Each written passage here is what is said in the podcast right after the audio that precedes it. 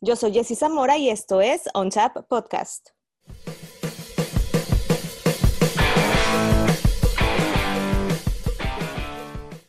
Bienvenidos a On Tap Podcast, un podcast para todos los beer lovers y todos aquellos que quieren eh, conocer más a fondo de la cerveza artesanal mexicana y pues internacional. Y esta semana como cada 15 días tengo una gran invitada y me encanta tener invitadas mujeres, me encanta tener este, mujeres que inspiran, mujeres líderes. Y Mirita Porter es una mujer que inspira, que tiene una amplia trayectoria en la cerveza artesanal, que ha sido motivación para que otras mujeres se profesionalicen eh, en el mundo de la cheve artesanal, eh, de cerveceros arellano, desde Querétaro. Mirita, qué gusto tenerte aquí en Onza Podcast. Hola Jessica, pues muchas gracias, gracias por la invitación. Oye, ya tenía muchas ganas de, tenerte aquí en el podcast y por una u otra razón no había podido contactarte. Así es que estoy, muy emocionada de tenerte aquí. Y, y Mirita, aquí en, el, podcast me gusta irme un poquito por partes, me gusta irme como que adentrando poco a poco, si no es como que meterme en el chismecito poco a poco. Y, y yo quiero primero preguntarte, ¿cómo es que descubriste, cómo fue que descubriste el mundo de la cerveza artesanal?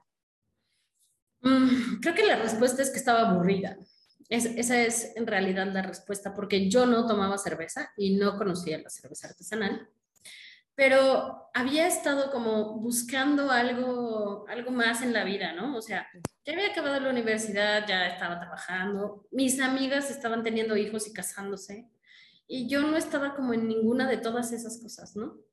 Entonces, eh, estudiaba una maestría, trabajaba todo el tiempo, daba clases por la mañana. Eh, mi otra vida soy psicóloga y estudié una maestría en educación. Entonces, pues por la mañana daba clases y por la tarde era estudiante, ¿no? De maestría de tiempo completo. Entonces, primero me quedaba muchísimo tiempo libre al año, ¿no? Porque me quedaban todas las vacaciones de, de ser profesor. Entonces, como que había tiempos donde tenía mucho rush y luego tenía mucho tiempo libre. Es como que sí, ya estaba como aburrida, era como, bueno, pues sí, pero este es, este es el trabajo, ¿no? ¿Qué, qué más se hace con, con, con la vida? Y creo que de pronto cuando sales de la escuela se te hace más difícil socializar, ¿no? Como que en la escuela pues estás obligado, ¿no? Tienes compañeros y te caen bien o mal, pero estás obligado. Y entonces empecé probando y haciendo cosas de té, pero como que era muy tibio, como muy tímido para mí. O que el té siempre es como, ay, échale más para que sepa algo, ¿no? Al menos para mí, con excepción de algunos, pero como que esa sensación tenía.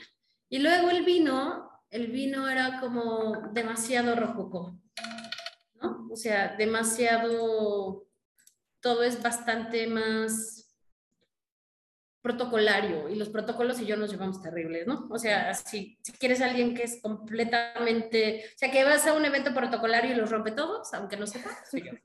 Así como, este... Sin querer queriendo, ¿no? Ajá, sí, o sea, no, no lo hago como a propósito, pero no se me da, me cuesta mucho trabajo, realmente no, no me es fácil, soy más buena como con los procedimientos, pero los protocolos no se me dan. Y luego a eso este, se le sumó, pues como que estás buscando cosas y encontré el grupo de mujeres catadoras de cerveza en México, cuando eran como 500 personas en su grupo en, en redes, ¿no? O sea, era, estaba súper empezando. Y lo empecé a seguir e investigar y a ver cómo funcionaba hasta que un día dije, órale, eso se ve divertido, pues deberíamos intentarlo. Y así organicé la primera cata de cervezas, que en realidad yo no sabía lo que estábamos haciendo, pero tuve la suerte de encontrar al grupo de cerveceros locales, que ya eran algunos que vendían y algunos que hacían cerveza casera, algunos que estaban em, empezando, y ellos sinceramente me recibieron súper bien y me pues ayudaron a organizar, ¿no? Fue muy gracioso porque ellas esperaban que íbamos a ser cinco chicas, ¿no? Cuatro chicas, ¿no? Este, y en realidad juntamos 25 mujeres para el primer tour. Fue y muy interesante porque fue un evento al que las chicas llegaron solas, llegaron, eh, era solo para mujeres, entonces llegaron ellas con sus personas sin sentirse incómodas de ir a una cosa o a un evento, ¿no? O sea, como que siempre parece que tienes que ir acompañada eh, o llevar a alguien o como que te ven raro si llegas a una actividad sola. A veces también nosotros buscamos a alguien que nos acompañe. Entonces, algo muy bonito fue que las chicas llegaron solas y eso para mí fue muy interesante y al final éramos pues 25 mujeres. Entonces, pues ese fue el primero de muchos eventos donde participé en catadoras casi cuatro años. Y en ese inter eh, también dejé mi trabajo. Y como que con el tiempo fue, me dedico más a esto y esto se ha vuelto mi vida en realidad, como que el hobby se volvieron las clases, ¿no? O sea, ya sí me pagaban, pero acá había muchas cosas que hacer. Y entonces me fui adentrando y adentrando y adentrando y adentrando hasta que ahora tengo pues un negocio cervecero, un marido cervecero y pues nuestra vida en realidad gira en torno a la cerveza. Así, justamente eso, Mirita, ¿cómo fue ese paso que dijiste, ah, esto a lo mejor decías, ¿no? Tengo amigas que están iniciando otra, otra parte de, su vida, eh, yo estoy viendo como que qué también puedo hacer con la mía y lo agarraste como, como el hobby, como el vamos a ver qué, qué, qué, hay más aquí, pero ¿cómo fue que decidiste profesionalizarte? Decir, ¿sabes qué? Dejo mi trabajo y, y yo veo que esto es lo que me gusta. Creo que porque ya tenía mucho tiempo practicando y haciendo cosas y veía que había cosas que además, o sea, como que eh, mi naturaleza es que no puedo hacer las cosas si no son muy en serio, ¿no? Entonces, ya de pronto me di cuenta que estaba súper involucrada en ello, que tenía eventos todo el tiempo, que trataba de que estuvieran mejor, que quería escribir sobre ellos y que realmente se había vuelto divertido, pero también interesante y que que además en la cerveza encontraba algo que pocas veces encuentras en una rama, y es que por más que trabajes o investigues, no se acaba, ¿no? O sea, no, no es finito. Te puedes dedicar solo a las levaduras o solo al lúpulo, y lo que hoy sabemos de los lúpulos no lo sabíamos hace 10 años, ni nadie lo investigaba, ni nadie escribía sobre ello, ¿no? Eh, había algunos papers por ahí, pero ahora hay libros. Entonces, como que se fue volviendo un trabajo donde descubres que hay muchísimo que hacer hay muchísimo de dónde trabajar. Y probablemente eso fue lo que lo hizo muy atractivo. Y un tiempo, por ejemplo, entre que estuve embarazada y demás, no estuve tan activa porque trabajé en la Asociación de Cerveceros de Querétaro, pero eso fue hace 5, 6, como 7 años. Y no estábamos listos para ello.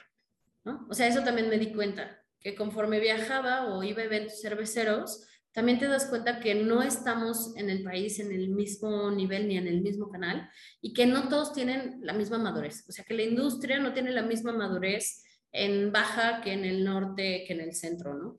Entonces, eso también se fue haciendo que me interesara más y hubo un momento donde todo se detuvo porque, bueno, pues me quedé sin trabajo, sin dinero, pasaron muchas cosas en mi vida de profesora que fue como, ay, la educación es bien compleja y educar en este país es muy complicado, ¿no? O sea, trabajar en educación es complicado. Entonces, como que llegó un tiempo en el que ya no sabía qué más quería hacer, pero ya me había dado cuenta que dar clases me gustaba mucho, pero siempre estaba metida en algún rollo como de cuestionar lo que está pasando, porque justo por eso, ¿no? Porque me lo tomo muy en serio. Entonces, estuve algunos meses sin trabajar, pero hacía algunas cosas de cerveza y ya por ahí alguien me ofreció algunas chambas, ¿no? Como, ah, pues vende la mía. O, ¿qué tal que vienes a tal evento? Entonces, eso también lo fue haciendo que dijera, ah, pues mira, se puede trabajar en esto, ¿no?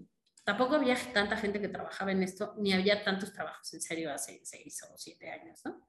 Ahora contratan gerentes de producción, pero pues antes el que producía hacía absolutamente todo y no había empresas que estaban tan sólidas ni tan conformadas. Pues también eso ha ido cambiando y, y cuando en el 2019, en mayo del 2019, yo tenía un hijo de meses, de un año por ahí, este, se organizan otras mujeres cerveceras que sí tenían ya una marca, que ya tenían más tiempo trabajando en ello, junto con las mujeres de Latinoamérica al encuentro de mujeres cerveceras y deciden hacer una cerveza de mujeres y entonces se forma Delitas y me invitan a participar porque ya había o sea, como que ya había participado en muchas otras cosas, como que les era muy natural. Entonces me dije, mi misma, este es tu momento, ¿no? O sea, lo que ya perdiste como en este primer tiempo por embarazarte, tener un hijo, cuidarlo, ya llegó hasta aquí y este es tu momento. Y entonces a mi marido le dije, bueno, pues como que es ahora o nunca, ¿sabes? O sea, como que o nos lanzamos a construir algo propio o, o nos vamos a quedar atrás y cuando lo construyamos tal vez ya no vamos, o sea, como que va a ser demasiado tarde, ¿no? Yo siempre les digo que es para la gente era muy natural, como que surgiera la cervecería que tenemos ahora, porque él también tiene mucho tiempo en la industria, primero por su lado y luego ya juntos. Entonces, como que era de esas veces cuando tienes un novio, ya sabes, la amiga que tiene el mismo novio toda la vida, desde la prepa, y un día los ves y dices, bueno, ya viven juntos, o ya se casaron, ¿no? se fueron de viaje un año, no sé, como, ¿qué otra cosa hicieron con su vida juntos, no? Así es como surgió la cervecería y afortunadamente todo ha ido, pues, dándose, ¿no? O sea, hemos tenido momentos complicados, pero hemos tenido la suerte de que todo ha ido fluyendo para, si buscaras señales en el universo y te, te dedicaras como esta gente muy religiosa a decir, Dios, mándame una señal de que tengo que seguir en esto, bueno, nosotros hemos ido recibiendo las señales de que tenemos que seguir en esto, ¿no? Entonces, así nació la cervecería y bueno, pues ya tenemos casi, bueno, dos años y medio más o menos con el proyecto. Iniciamos antes de pandemia, o sea, como en noviembre del 2020, agosto, empezamos a hacer cosas, pero realmente cuando ya estábamos más definidos, más decididos, fue justo un fin de semana antes de que el mundo colapsara antes de la pandemia. Ahí yo tenía mis primeros muchos litros, mis primeros dos estilos, mi primera imagen ya de, le pagué a un diseñador para que haga una imagen y esto no parezca casero.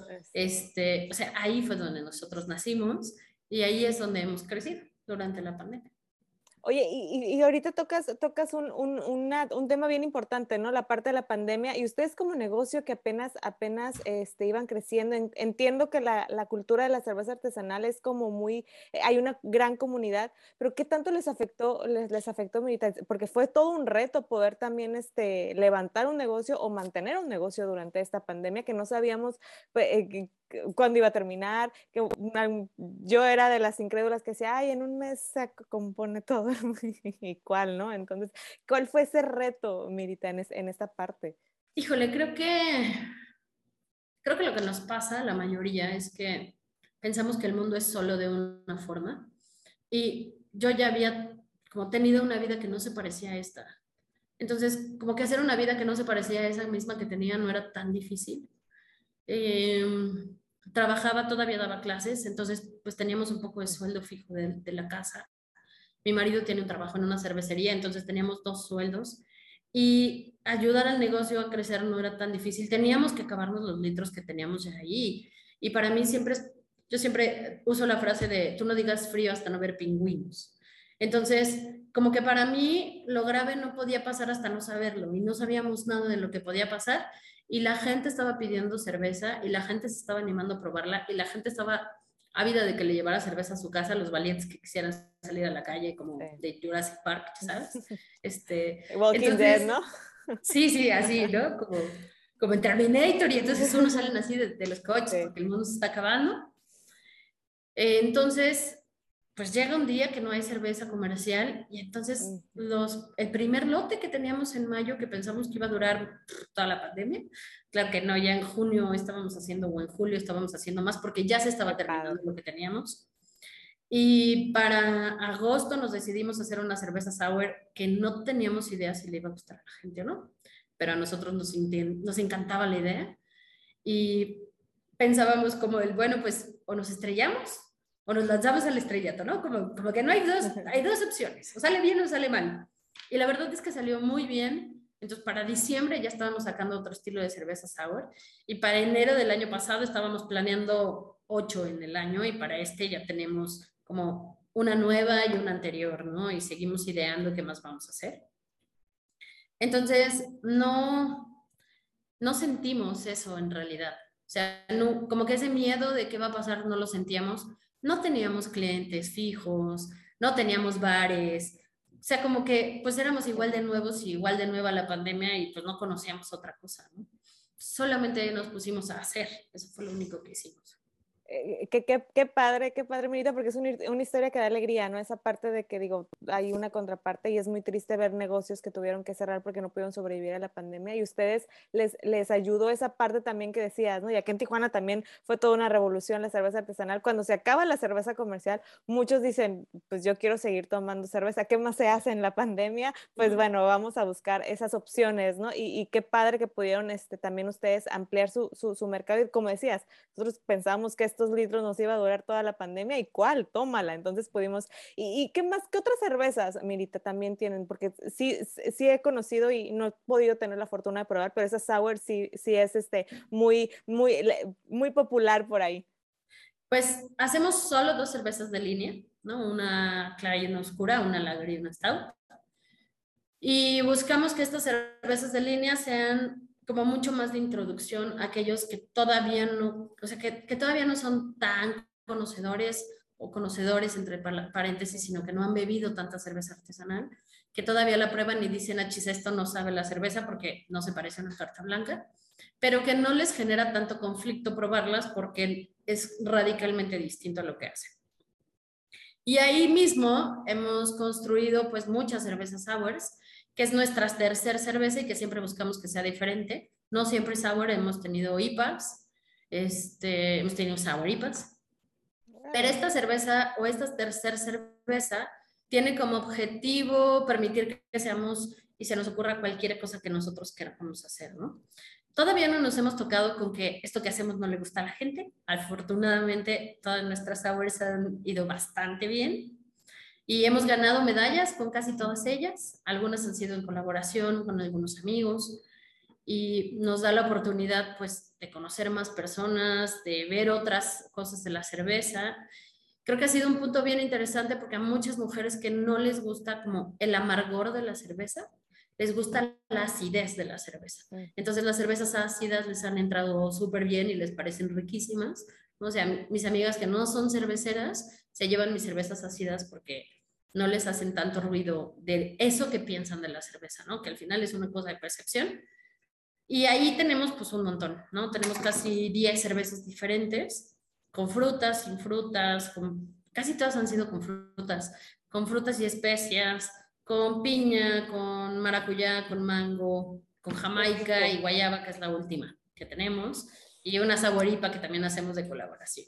Oye, yo, yo, estoy traumada, tengo una fijación con las cervezas que tienen guayaba. No, no, eh, yo amaba el boing de guayaba, entonces todas como que me remontan a ese saborcito de boing de guayaba. Y ahorita que dices, híjole. Oye, ¿y en dónde, en dónde podemos encontrarlas? O sea, sé, sé, de cerveceros arianos, pero cuéntame también dónde las podemos encontrar.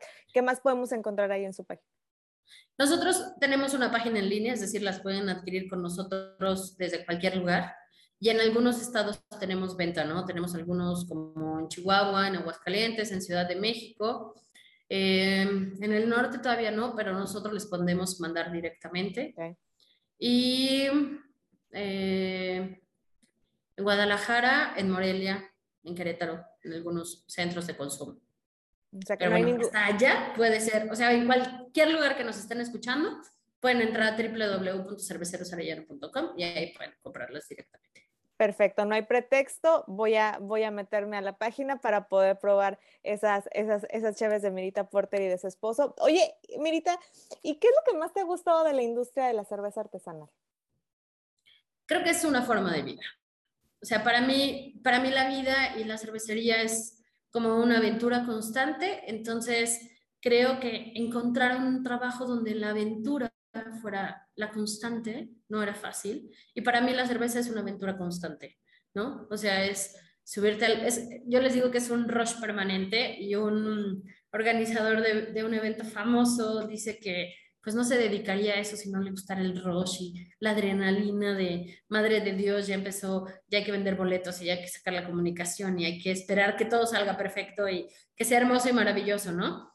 Entonces, sí, es verdad, eh, yo me dedico a esto por el rush, que eso significa, por el rush de sacar una nueva cerveza, por la emoción que me da preparar algo nuevo cada ocasión, por la posibilidad de construir algo que es creativo, pero que a la vez pues es un poco efímero, pero al final la gente le queda en el recuerdo y le recuerda cosas de su vida, como el boink de Guayaba, ¿no?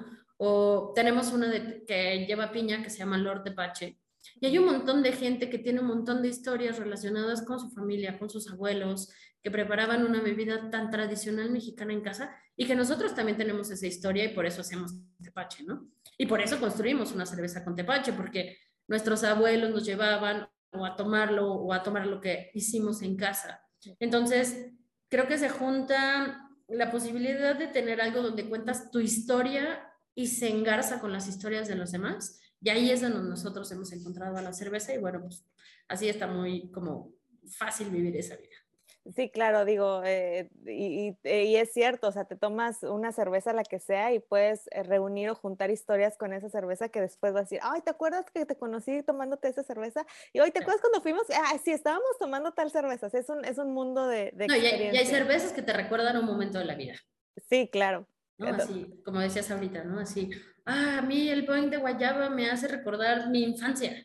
Y esa infancia me hace recordar que la pasé muy bien, que fui muy feliz, la comida en casa de mis abuelos, o, o, que me lo daba mi mamá en la escuela, o que la señora de la tienda me trataba súper bien y siempre yo pedía puente guayaba, ¿no? O sea, no sé, cualquier historia. Claro que y sí. te encuentras una cerveza que te hace recordar eso y que la emoción viene ligada a ese recuerdo y viene ligado a ese trago que tú le estás dando a la cerveza. Sí, oye, y en estos 10 años seguramente tú has eh, coleccionado o has ido juntando muchas historias y muchas experiencias, Merita, porque por ahí leí también que eres de esas primeras mujeres de en Querétaro, sino que la primera mujer en Querétaro que, que empezó como que también, ¿no? A, dedicarse a la, a la, cerveza artesanal. Ahí me vas a decir si estoy eh, eh, incorrecta o correcta, pero ¿qué ha sido lo más difícil, eh, Mirita, que has vivido en estos 10 años y qué ha sido también lo más gratificante que te digas, o sea, ha valido la pena cada, cada momento de esto?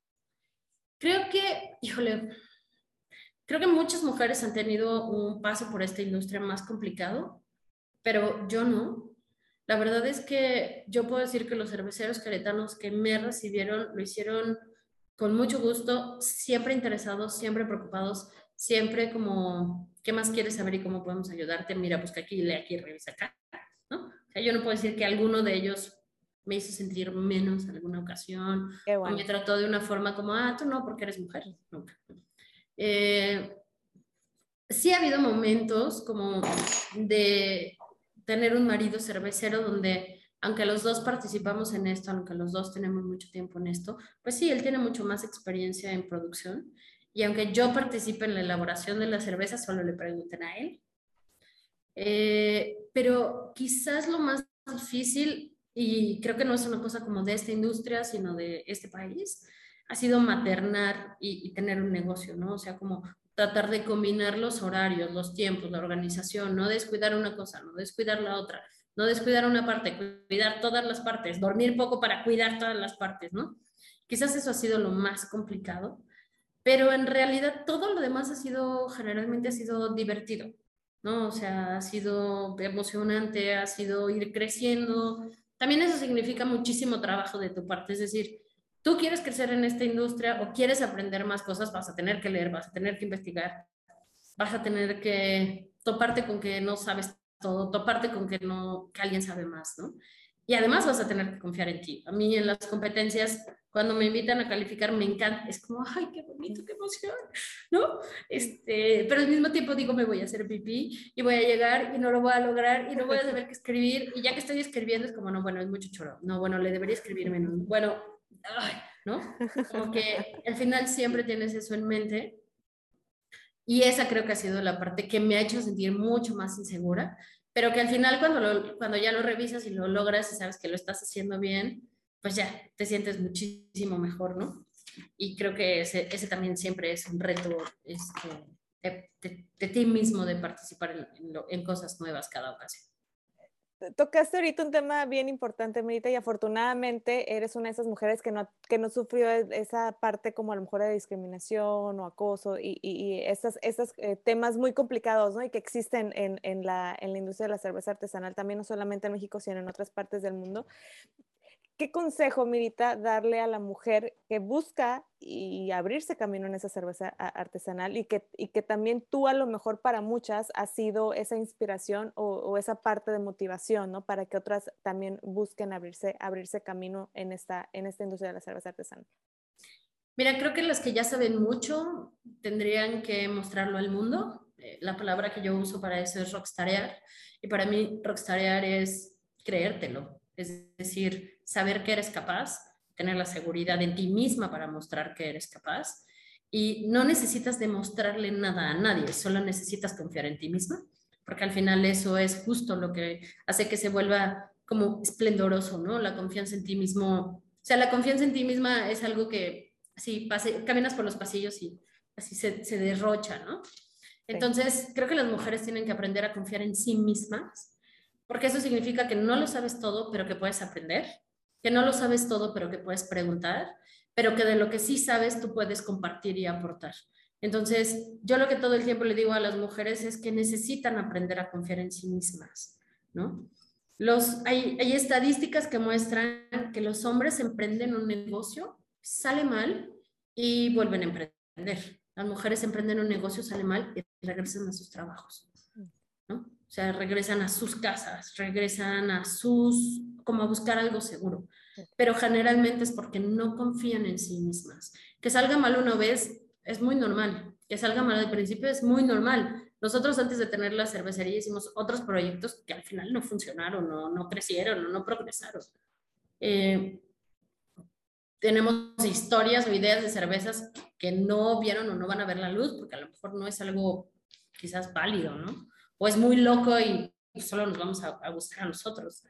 Entonces, creo que lo que más tienen que hacer las mujeres a veces es confiar en sí mismas para decir, sí, claro, y yo puedo hacerlo, sí, claro, y yo no soy la que sabe más, pero claro que puedo hacerlo y aprender, sí, claro, y puedo tomar esa decisión.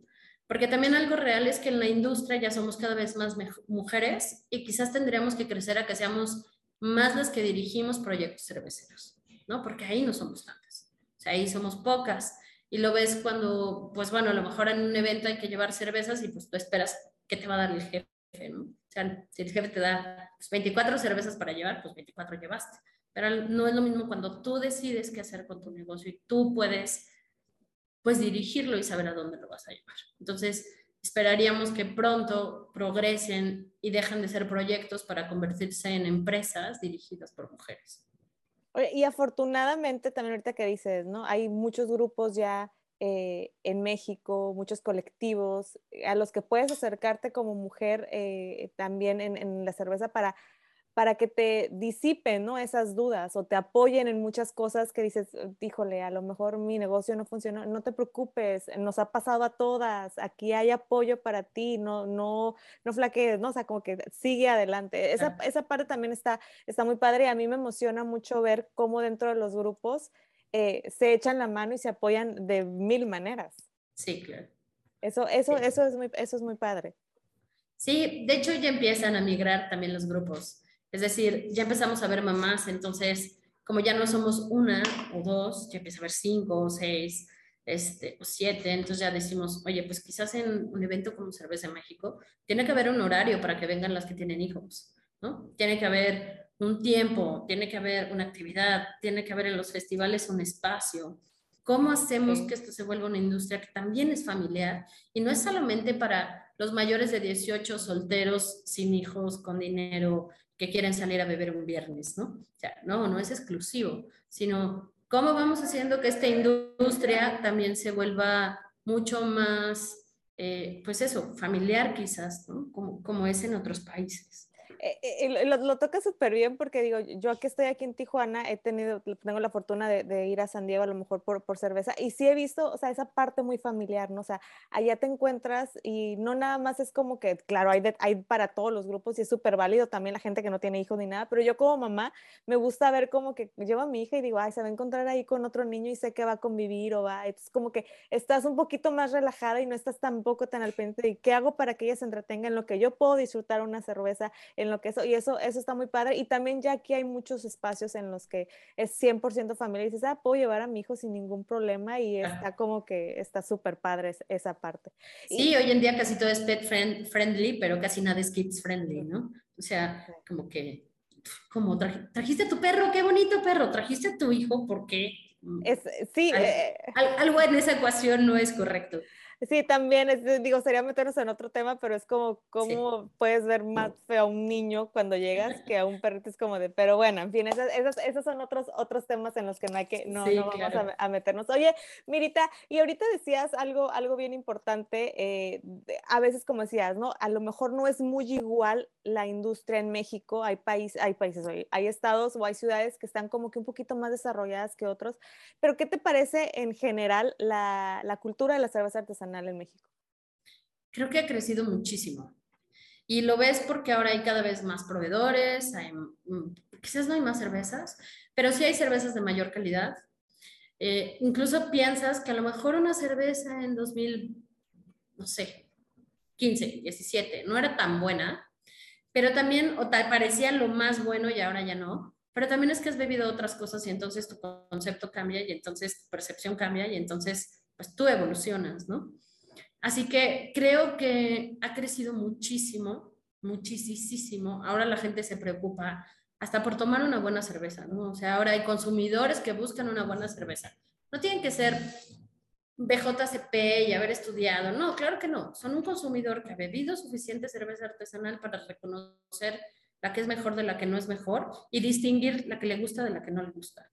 Y eso creo que es excelente porque al final también va haciendo que los proyectos cerveceros pues mejoren sus procesos, mejoren sus cervezas y no sea como, bueno, pues me queda más o menos si se vende, ¿no? O pensar que todos, todos, todos, todos dicen de pronto el, no, pues es que mi familia dice que está rica y que la venda. Y yo siempre pregunto, bueno, ¿qué, qué toma tu familia? No, pues les gusta la India solo beben indio. Ok, tal vez tienes que trabajar más en saber quién toma tu cerveza para saber si realmente la puedes sacar al mercado, ¿no?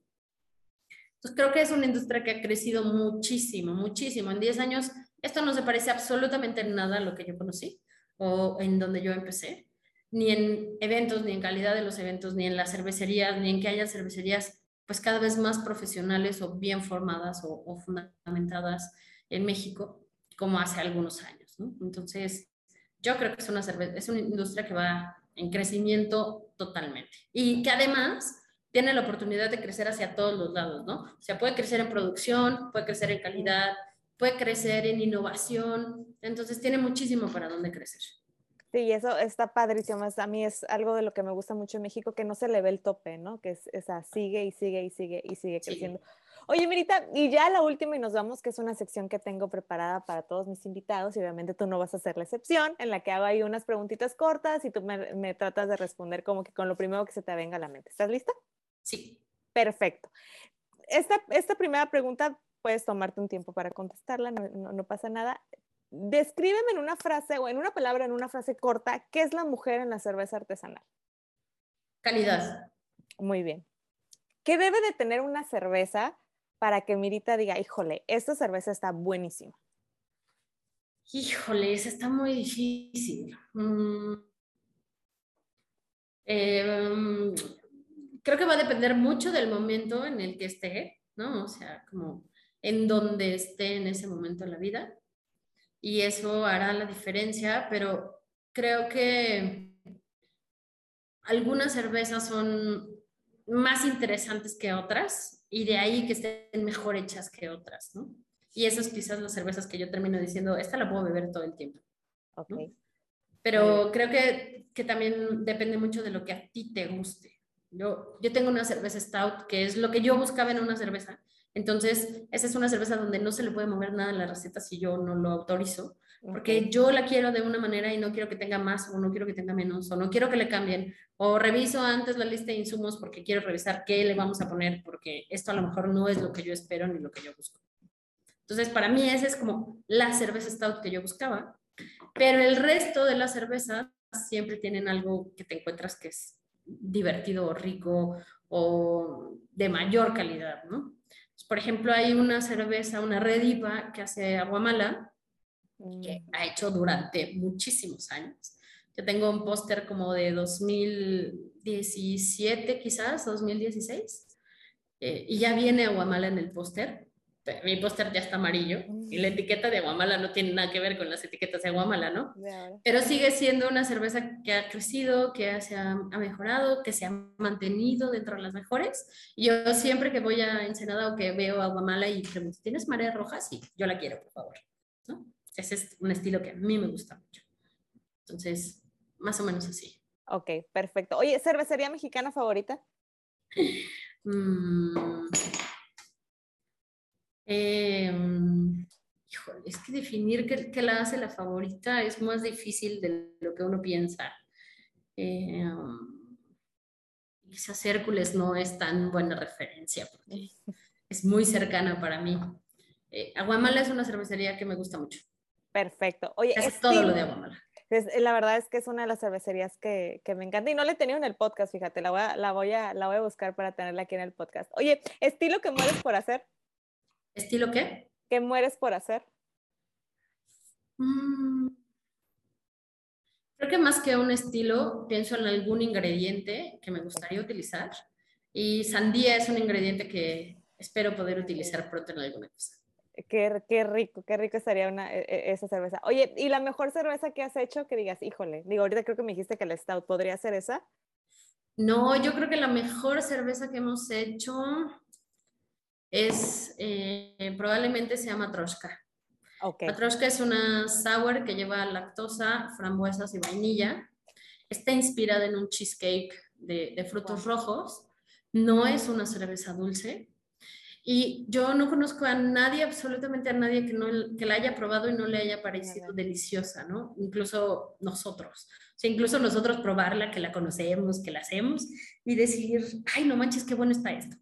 ¿no? O sea, creo que es de las mejores que hemos hecho, quizás porque le tengo mucho cariño, pero además es porque de veras esperaba que supiera lo que sabe y lo hemos logrado muy bien, entonces creo que de las que he hecho esa es la que más me ha gustado. Muy bien. Oye, y la última ya de, de esa sección en la que siempre me rompen el corazón, voy a ver si tú también me, me lo rompes. Hay un estilo que a mí me encanta mucho, entonces, Mirita, en el mundo, solo en el mundo hay estos dos estilos y ya. No hay subestilos, no hay subtipos, nada. Solo están estos dos, estilos. ¿Cuál prefieres? ¿Stouts o IPAs? Piénsalo bien. Piensa. Uy. Este, Stouts. Eso, muy bien. muy Sí, eso, es lo que yo generalmente tomo al final. Siempre busco alguna, ¿no? Este, siempre, siempre hay muchas entonces yo siempre al final la busco, pues para mí es como el postre al final de la comida. Muy bien, me encanta, me encanta tu respuesta, me encanta que seas Team Stouts como yo, me encanta, me encanta. Perfecto, muy bien, Mirita, mira, hasta, hasta la cara me cambió. Mirita Porter, muchísimas gracias por haber estado aquí en nuestra podcast. Gracias a ti por haberme compartido esta historia. La verdad es que eh, eres de esas mujeres eh, que cautivan, mujeres líderes, mujeres que inspiran, con una gran historia alegre, que, digo, ah, me encanta, me encanta, Mirita, y espero muy pronto probar, probar tu cerveza, este, y voy a buscarla ahí en, en cerveceros Arellano, Arellanos para, para poder este, probarla y decir, excelente. Además de una historia, hace una cheve excelente, Mirita. Muchísimas, Muchísimas gracias. Un placer. Hasta luego. Hasta luego. Esto fue On Chat. Yo soy Jessie Zamora y nos escuchamos dentro de 15 días con otro gran invitado ligado a la cheve artesanal.